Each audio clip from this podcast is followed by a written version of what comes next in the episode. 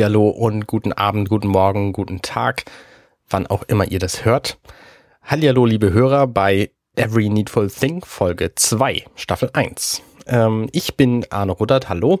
Und mit mir dabei ist der Kai Daniel Du, hallo. Hallo. Und äh, das letzte Mal wurde ich interviewt, diesmal bist du dran. Welchen Gegenstand hast du uns denn heute vorzubringen, Kai? Ja, wir haben ja schon in der Nullnummer ein paar äh, Ausblicke gegeben, was so äh, kommen wird. Und ich habe heute etwas für die Küche. Und zwar ist das eine Gewürzmühle. Das Modell, was ich jetzt habe, ist von der Firma Karcher und ähm, ist erstmal sehr praktisch, ja, für äh, um eigene Gewürze zu mahlen. Gewürzmühlen gibt's ja nun quasi, äh, was die Formenvielfalt angeht, wie Sand am Meer. Was hast du denn da vorzubringen? Ja, es gibt viele und äh, ich kann jetzt natürlich nur über das Gerät sprechen, was ich habe. Das meine ich, ja. Und das ist ähm, sehr praktisch. Es hat nur einen großen Knopf an der Seite. Ähm, sicher auch nichts Ungewöhnliches, um die, um die Gewürze zu mahlen. Und äh, was vielleicht auch noch ähm, interessant ist, ist äh, ein kleines, ja, ein der obere Teil des Deckels ist transparent, so dass man auch gleich äh, im Prozess den Mahlgrad des Gewürzes sehen kann. Für die Leute, die sich das überhaupt nicht vorstellen können, wie diese Mühle aussieht, magst du sie beschreiben? Ja, es ist ein äh, zylindrisches, leicht äh, eiförmiges, also ist ein bisschen Design mit dabei, äh, Gerät ähm, von der Grundform.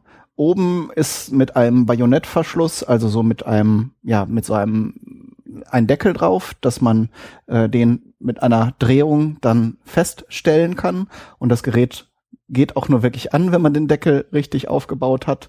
Ähm, Im Inneren, wenn man den Deckel abnimmt, ist ein kleiner Metallbehälter mit einer rotierenden Klinge drin.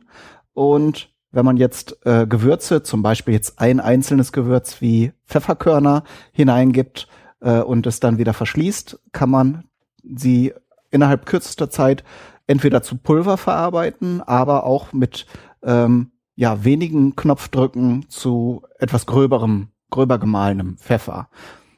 Und im Vergleich jetzt halt zur Pfeffermühle oder äh, fertig gemahlenen Gewürzen ist das Ganze natürlich viel aromatischer. Also die frisch gemahlenen Gewürze.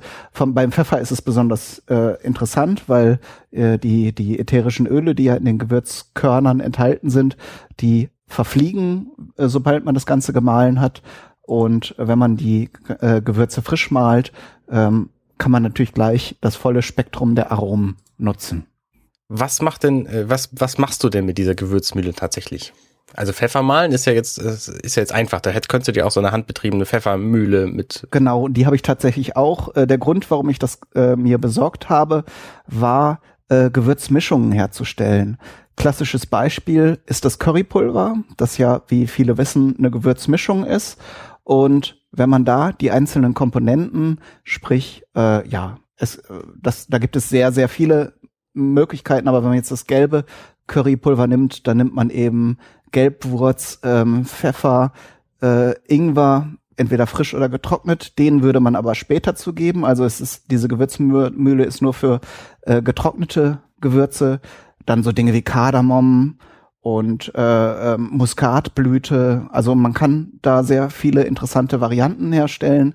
Und ähm, da, da habe ich jetzt äh, im Rahmen ja zum Beispiel auch meines Kochpodcasts äh, verschiedene Mischungen schon hergestellt, die natürlich sehr, sehr schön sind.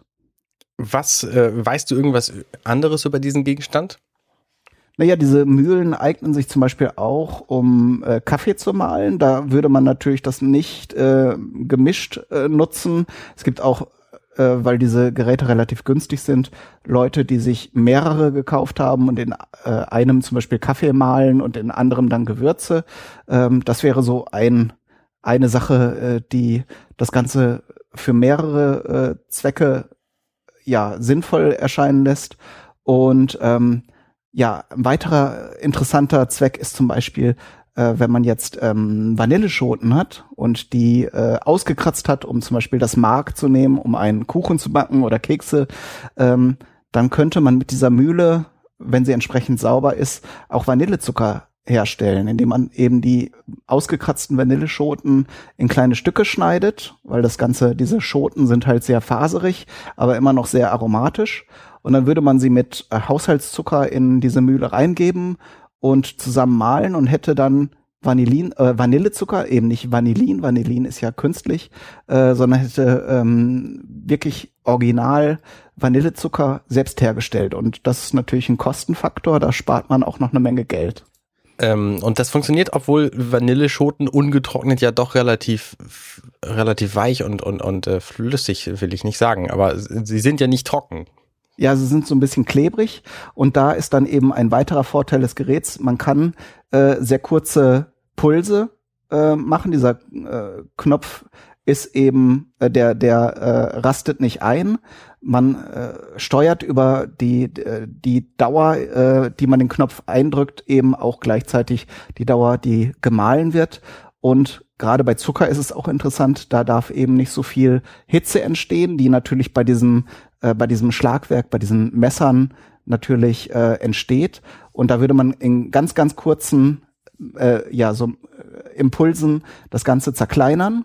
Und ja, in der Kombination mit dem Zucker würde dann auch das Klebrige dieser Vanilleschoten äh, ähm, durch den Zucker der ja dann auch feiner wird. Man hat im Prinzip dann ein Vanille-Puderzucker, ähm, würde das Ganze ein bisschen abgefangen. Mhm. Also es kann schon sein, dass das Ganze so ein bisschen klebt, aber die Mischung nachher ist eigentlich in Ordnung so. Was äh, kannst du uns zur Reinigung erzählen? Ähm, ja, bei Gewürzen ist es ganz, also ich habe verschiedene Wege. Also eins ist einfach so einen Malerpinsel zu nehmen, der natürlich sauber und, und, und für keinen anderen Zweck verwendet wurde, äh, ist und dann kann man ganz gut diese, diese Klingen und auch das Innere dieses Metall, dieses Metallbehälterchen ähm, äh, reinigen, sprich auspinseln.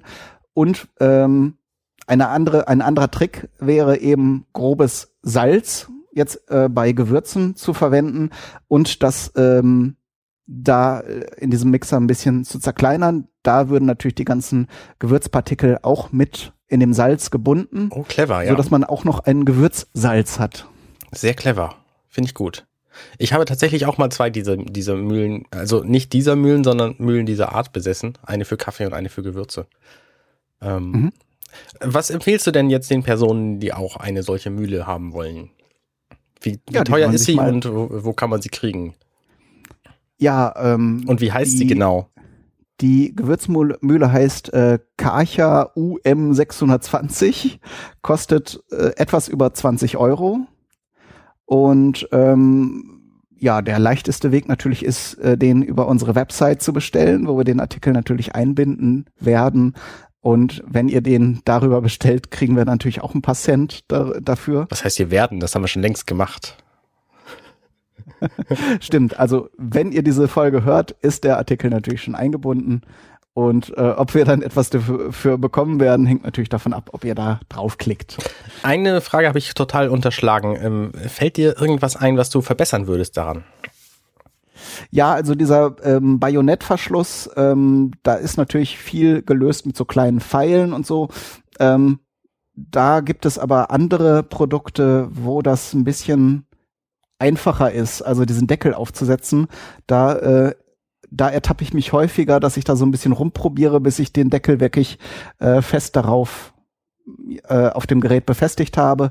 Und äh, da, da ginge sicher noch einiges, äh, das ein bisschen komfortabler zu lösen. Hast du noch ein letztes Wort? Äh, nein. Ja, dann äh, wünsche ich euch allen eine, eine schöne Woche und wir hören uns nächste Woche wieder bei Every Needful Thing. Ihr findet äh, den Link und äh, Bilder dazu auf unserer Website companion.net slash every needful thing. Macht's gut. Tschüss. Tschüss.